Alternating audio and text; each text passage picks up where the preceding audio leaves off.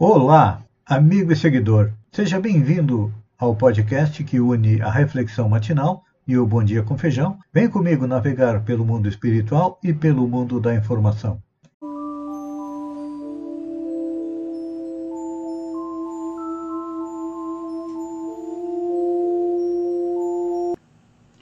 Olá, amigo e seguidor.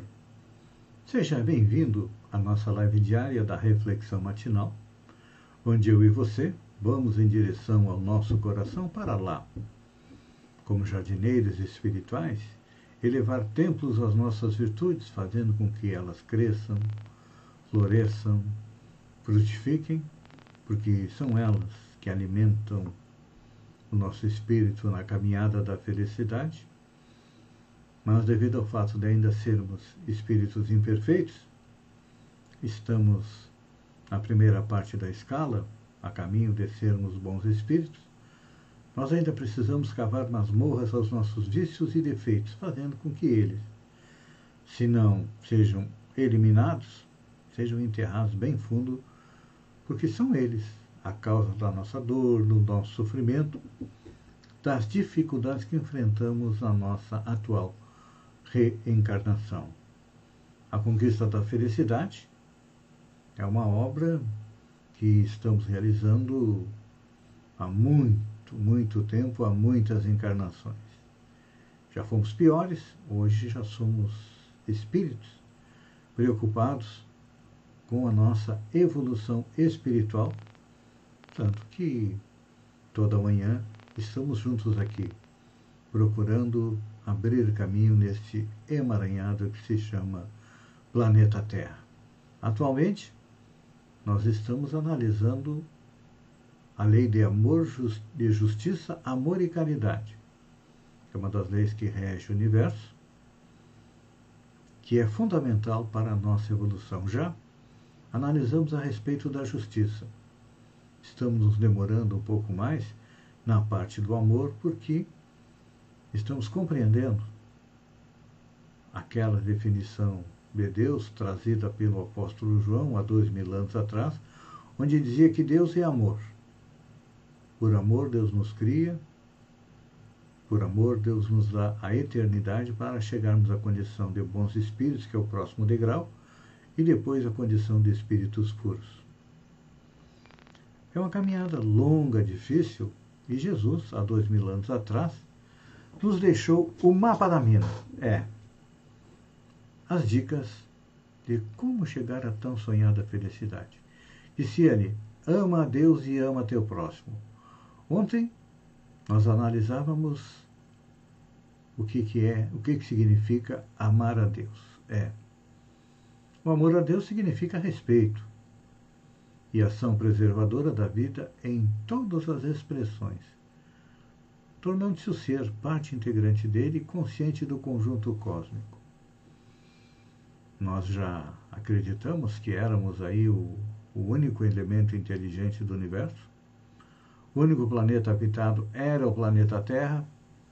Hoje nós já estamos compreendendo que o universo, sendo a casa de Deus, é habitado por espíritos, uns mais evoluídos que nós, outros menos, e estamos a caminho de entrar em contato com espíritos vindos de outros planetas que vão dizer: Olá, terrestre, venha fazer parte do grande concerto cósmico.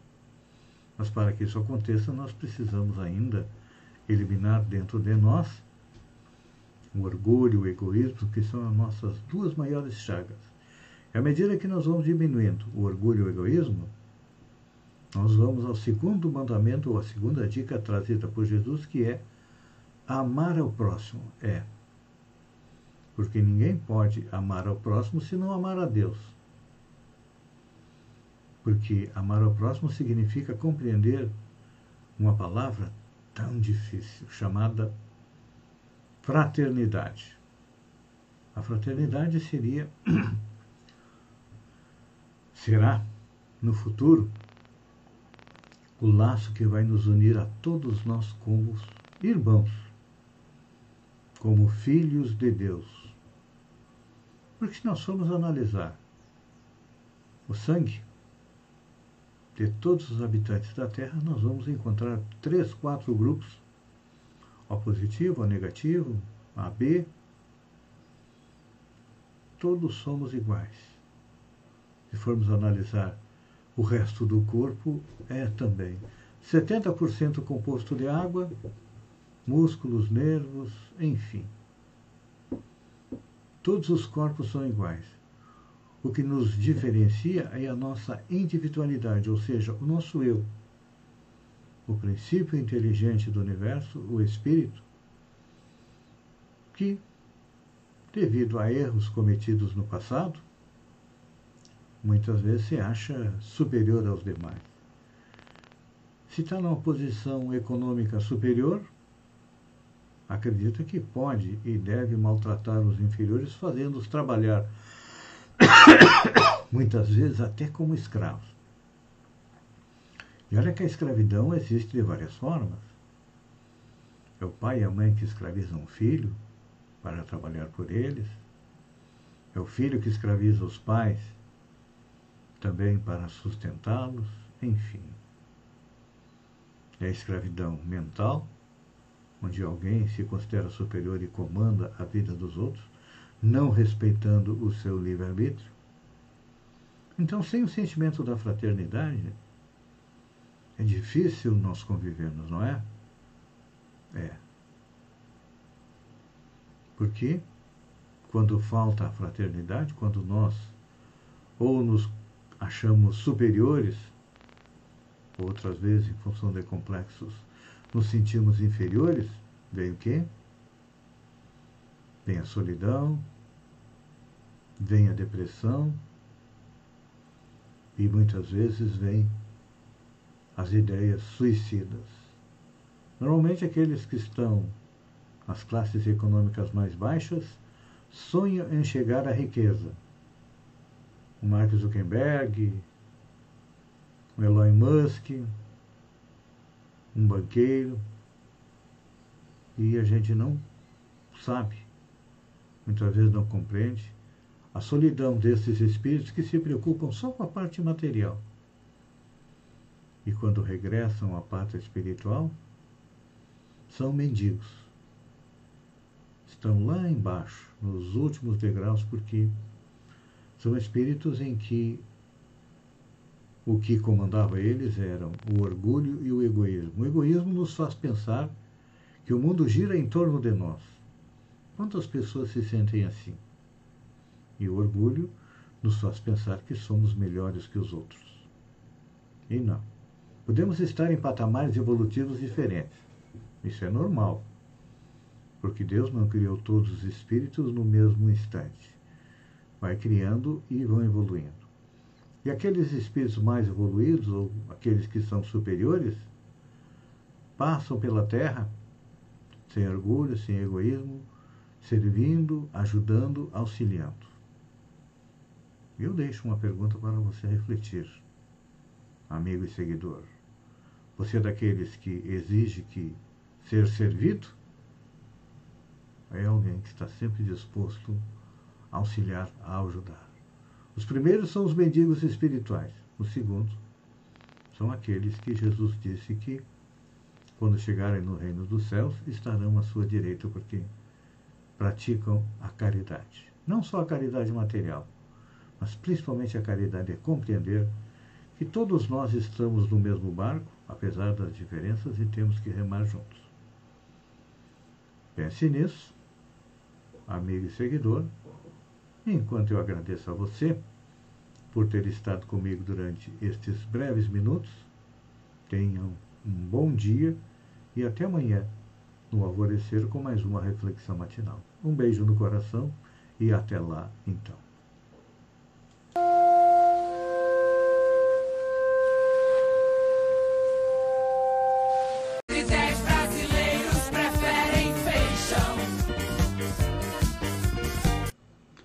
Olá, amigo e seguidor. Seja bem-vindo à nossa live do Bom Dia com Feijão, onde eu convido você, vem comigo, vem navegar pelo mundo da informação com as notícias da região, Santa Catarina, do Brasil e também do mundo. Começamos com a região. Gislaine Cunha e Jair Bolsonaro. Vivendo a Prefeitura de Sombrio uma situação fiscal muito diferente da do Brasil, onde o presidente está furando o teto de gastos sem dinheiro em caixa, a Prefeitura pode se dar a luxo de algumas extravagâncias com seu saldo nos bancos de R$ 19.169.689,47. Faço a comparação, pois o secretário de Finanças, Márcio Abate, não tem as preocupações que externou o ministro Paulo Guedes, conforme a coluna painel da Folha de São Paulo, agoniado. O ministro da Economia fez um desabafo em reunião fechada no dia 26 de 10 e cita a incompetência da gestão do dinheiro público. O ministro da Economia afirmou que não falta dinheiro para o país, mas falta gestão. Em reunião em sua sala, ele chamou colegas do próprio governo de incompetentes. Se referiu ao ministro Márcio Marcos Pontes, da Ciência e Tecnologia, como burro e disse que às vezes eu mesmo me pergunto o que, que eu estou fazendo aqui. As frases foram ditas durante encontro com integrantes da Comissão de Ciência e Tecnologia da Câmara, é, que briga para ter de volta os 600 milhões de recursos retirados do Ministério da Ciência e Tecnologia. No local estavam deputados da base e da oposição. Além de críticas à ciência e tecnologia, Guedes também citou outros dois ministros como exemplos negativos de gestão. Um deles foi Rogério Marinho, do Desenvolvimento Regional. Outro exemplo citado como negativo foi de Onyx Lorenzoni, do Trabalho. É, um parlamentar presente na reunião mencionou que Lorenzoni se preocupou em gastar o dinheiro fazendo campinhos de futebol e campeonatos pelo país. Guedes concordou imediatamente, dizendo que era exatamente essa questão, falando que havia distribuído medalhas e troféus nos supostos campeonatos organizados, em vez de pensar em outras prioridades. E aí, eu fiz a comparação porque a Prefeitura de Sombrio investiu R$ 71.749,35, conforme o contrato número 75-2021 com a empresa HF Santos, para aquisição de troféus e medalhas. Senador Jorginho Melo, seguidor fiel e incondicional do presidente Jair Bolsonaro, foi um dos quatro senadores que compuseram a tropa de choque do presidente na CPI da Covid e que também votaram contra o relatório que foi aprovado por sete votos a quatro. A CPI da Covid foi a primeira no Brasil que investigou o governo federal e conseguiu comprovar que o governo federal foi responsável por boa parte dos 600 mil mortes e milhares de brasileiros com sequelas da Covid. Falando na greve dos caminhoneiros, que está marcado para o dia 1 de novembro, pesquisa realizada no dia 21 de outubro pela Frete Brasa, a maior plataforma online de transporte de cargas da América do Sul, com 2.023 caminhoneiros da sua base cadastrada, aponta que 59% dos entrevistados apoiam a paralisação do transporte rodoviário de cargas marcado para novembro. Então, está aí, apesar do governo dizer que não vai haver greve, acredito que sim. E falando em greve, o Zé Trovão acabou se entregando à Polícia Federal. Ele que tinha mandato de prisão determinado pelo ministro Alexandre Moraes. Ele estava no México, voltou ao Brasil e se entregou em Joinville. A LESC rejeita projeto de aposentadoria complementar para servidores após polêmica em relação a deputados e comissionados. Um projeto que trata da aposentadoria complementar de servidores da Santa, da Santa Catarina foi aprovado nas comissões na tarde desta quinta-feira com uma polêmica. O texto inclui deputados estaduais e servidores comissionados na lista de pessoas que podem receber o benefício. A redação da norma, porém, não deixa claro se haverá ou não contrapartida do Estado nesses casos. Em votação em plenário, mais tarde o projeto foi rejeitado. Não, gente, os deputados já ganham horrores, quase 200 mil por mês.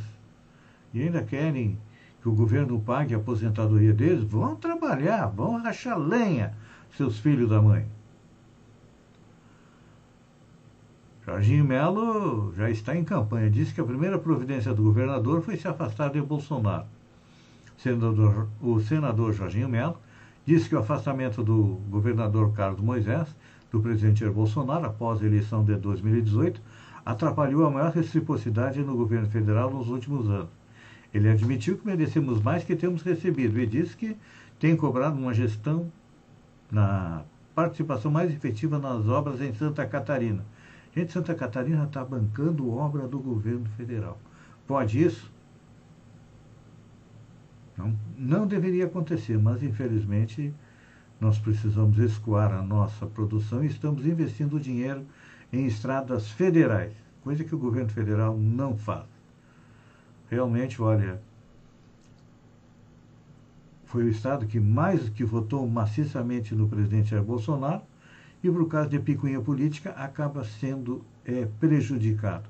Não deveria acontecer, mas infelizmente eu sempre digo, olha, me desculpem, não são todos, mas a grande maioria dos nossos políticos tem na cabeça aquilo que todos nós temos na barriga. E olha lá, o Banco Central mandou a taxa de juro para a estratosfera. Subiu a taxa Selic 1,75%. Ou não, 1,5%. A maior, o maior aumento desde dezembro de 2002, quando a Selic subiu 3 pontos percentuais. E agora começa a bola de neve. A inflação faz aumentar a Selic, o aumento da Selic faz aumentar a inflação, e aí vai, não sei até quando isso. Bolsonaro vai ao Supremo contra a ação da CPI para bani-los das redes sociais por associar vacina é a AIDS. Presidente Jair Bolsonaro acionou o Supremo Tribunal Federal contra decisões tomadas pela CPI da Covid em razão de ele ter divulgado informação falsa de que a vacina contra a Covid aumenta o risco de infecção pelo vírus da AIDS. O relator da ação será o ministro Alexandre de Moraes. Gente, olha. Eu até acho que o presidente Bolsonaro merecia, assim como o presidente Donald Trump, ser banido das redes sociais. Porque ele, o que ele tem dito de bobagem, o que ele tem dito de besteira. Quantas pessoas ele é responsável por terem morrido quando ele diz que não deve tomar vacina, tem que tomar cloroquina e outras bobagens mais. É. Acho que está na hora de botar uma mordaça é, na boca dele. Falando nisso, olha só, mais uma polêmica está vindo aí. O Rio de Janeiro flexibilizou a partir de hoje uso de máscaras deixam de ser obrigatórios em áreas abertas no Rio de Janeiro. A Prefeitura de São Paulo vai, até o dia 10 de novembro, analisar também a obrigatoriedade. E o Distrito Federal também vai retirar a obrigatoriedade é, nos locais abertos. Claro que a gente sabe os números mostram que a pandemia da Covid tem diminuído no Brasil.